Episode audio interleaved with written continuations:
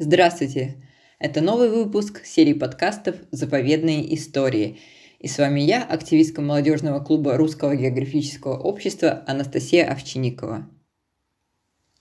В июле этого года мне посчастливилось участвовать в эко-волонтерской школе «Крым-Кавказ», которая проходила в Кавказском государственном заповеднике имени Шапошникова – Основной целью проекта было интеллектуальное волонтерство, создание качественного фото и видеоконтента, а также экологическое просвещение туристов. Причем просветились и сами волонтеры.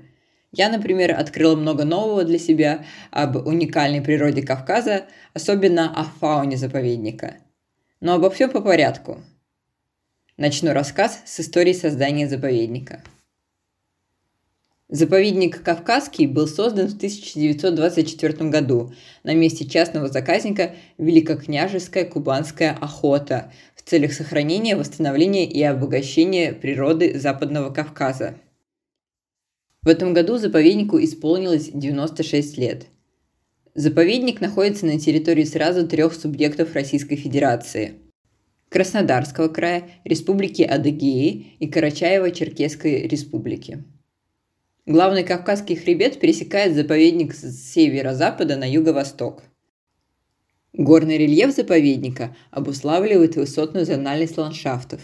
На горе Фишт 2868 метров главный хребет достигает линии вечных снегов. Чем дальше от главного хребта, тем ниже горы, и безлесые просторы альпийских лугов и скал сменяются горными долинами и хребтами с лесной растительностью – Именно здесь сохранилась уникальная малоизмененная среда обитания наиболее уязвимых крупных млекопитающих – благородного оленя, западно-кавказского тура, серны, кавказского подвида бурого медведя, волка и многих других. Но главная гордость заповедника – кавказский зубр – Недаром он стал символом, и его изображение гордо красуется на эмблеме заповедника в окружении гор Инсамшита. Именно благодаря деятельности заповедника сейчас в горах Кавказа можно наблюдать вольноживущую популяцию кавказского зубра. Этот вид удалось восстановить, несмотря на то, что последний горный дикий зубр был убит летом 1927 года браконьерами на горе Алаус – Кавказский зубр – это уникальный пример, когда удалось вернуть обратно в дикую природу вид, который человек уничтожил. Но расскажу все по порядку. В разные годы, на рубеже 19 и 20 столетий, егерями Великокняжеской кубанской охоты было отловлено два теленка кавказского зубра для научных целей. Именно благодаря тому, что у одного из этих зубрят было потомство, для него нашли самку из Беловежской пущи, реликтового лесного массива, который находится на территории Белоруссии. Зубры смогли вернуться на Кавказ. Благодаря самоотверженной работе сотрудников заповедника, которые приступили к разведению гибридных животных, сейчас в Кавказском заповеднике и на смежной территории живут зубры, внешне почти неотличимые от некогда обитавших здесь аборигенных. Именно самоотверженный, так как работа по восстановлению вида велась в непростое для нашей страны время. Проект по восстановлению начался в 1940-е годы, и во время войны в заповеднике было уже 11 животных. Сейчас в Кавказском заповеднике обитает особая горная линия разведения зубров.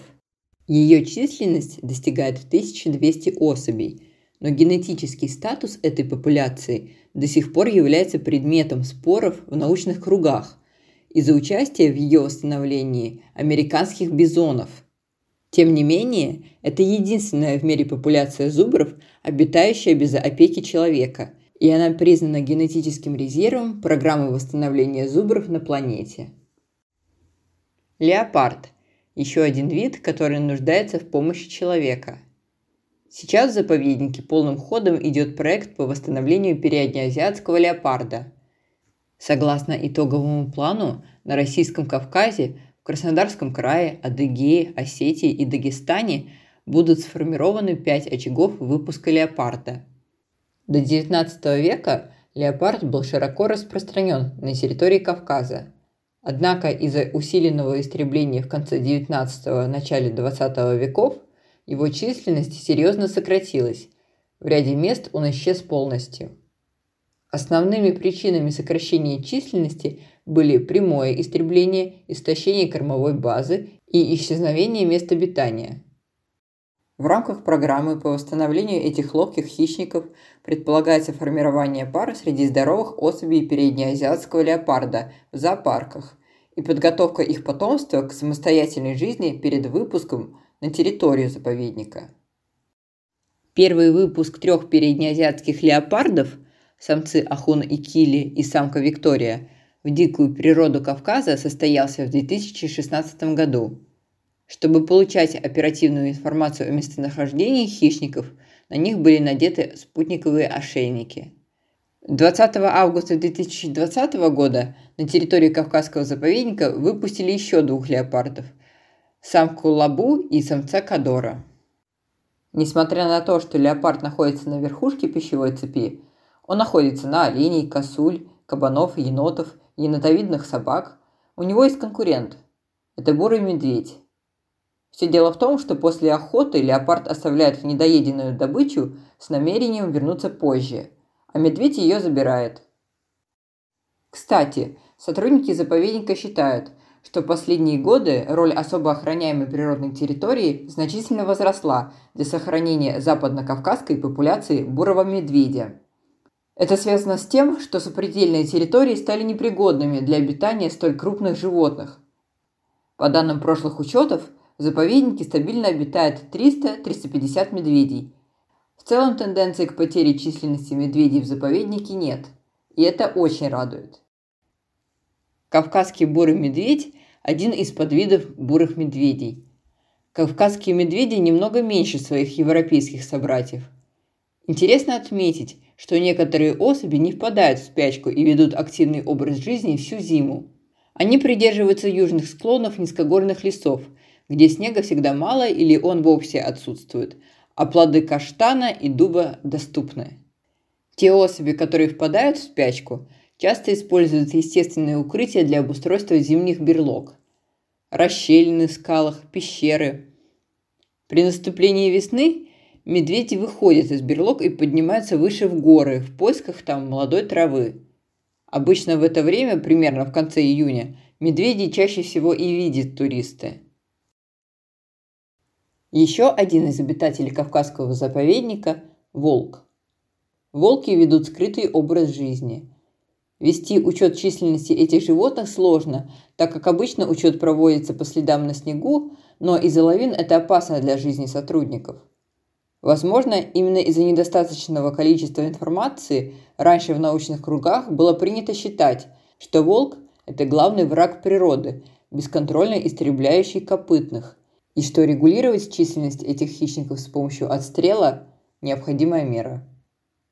Однако профессор, доктор биологических наук Анатолий Кудактин, изучающий популяцию волков Западного Кавказа уже почти полвека, смог доказать, что волк не вредитель дикой природы, а очень важная ее часть. Сейчас в заповеднике живет около 10-13 волчьих семей. По словам профессора, в волчьей семье существует очень строгая иерархия, вмешательство в которую, как это было раньше, путем отстрела, ведет к хаосу и провоцированию вида на активное размножение. Кстати, вопреки устоявшемуся мнению, в семье волка главенствует самка. Она же и выбирает себе спутника один раз и на всю жизнь. И, конечно, мне хочется рассказать вам о кавказском благородном олене – Раньше кавказского благородного оленя можно было встретить на равнинах Кубани, но сейчас только в заповеднике. Кавказские благородные олени преимущественно горные лесные животные. На Западном Кавказе они занимают горные леса и луга в диапазоне от 700 до 3000 метров над уровнем моря. Олень – осторожное, бдительное и чуткое животное. Его слух, зрение и обоняние превосходны – поэтому подкрасться к нему труднее, чем ко всякому другому зверю. По ветру олень может почуять человека более чем за полкилометра, а силуэт человека узнает на расстоянии двух километров.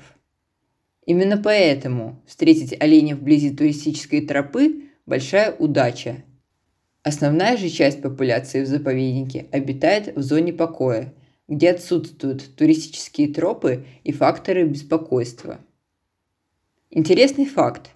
Олени хорошо плавают и легко переплывают быстрые горные речки. Любят купаться, в особенности весной, когда линяют, и в середине лета, когда их донимают кровососущие насекомые. Учет оленя проводится традиционно осенью.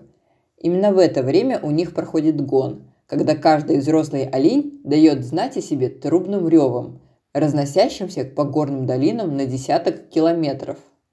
В это время оленей легко заметить и провести учет численности животных. Сейчас численность оленей в Кавказском заповеднике составляет около 1700 особей.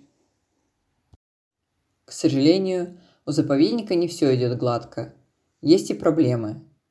Основная проблема – туризм. Туристы не уносят за собой мусор, а также выбрасывают лишнюю еду, которая привлекает медведей, лис, шакалов, енотов и прочих животных. Другая проблема – выход животных, особенно зубров и копытных, за территорию заповедника, где на них начинают охотиться – чтобы уменьшить эту проблему, сотрудники закладывают соль, чтобы оттянуть животных от приграничных участков.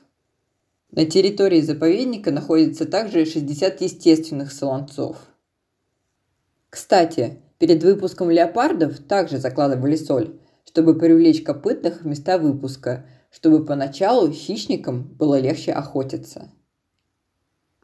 Развитие инфраструктуры для проведения Олимпийских игр в Сочи – в 2014 году также повлияло на природу Кавказа. Для сооружения некоторых объектов была выбрана территория Кавказского заповедника. Строительство горных туннелей, например, изменило розу ветров территории.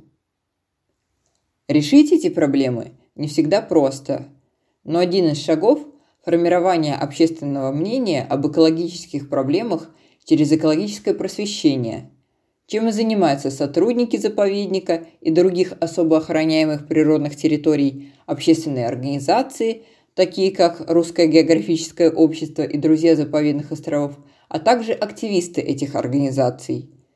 Присоединиться можете и вы.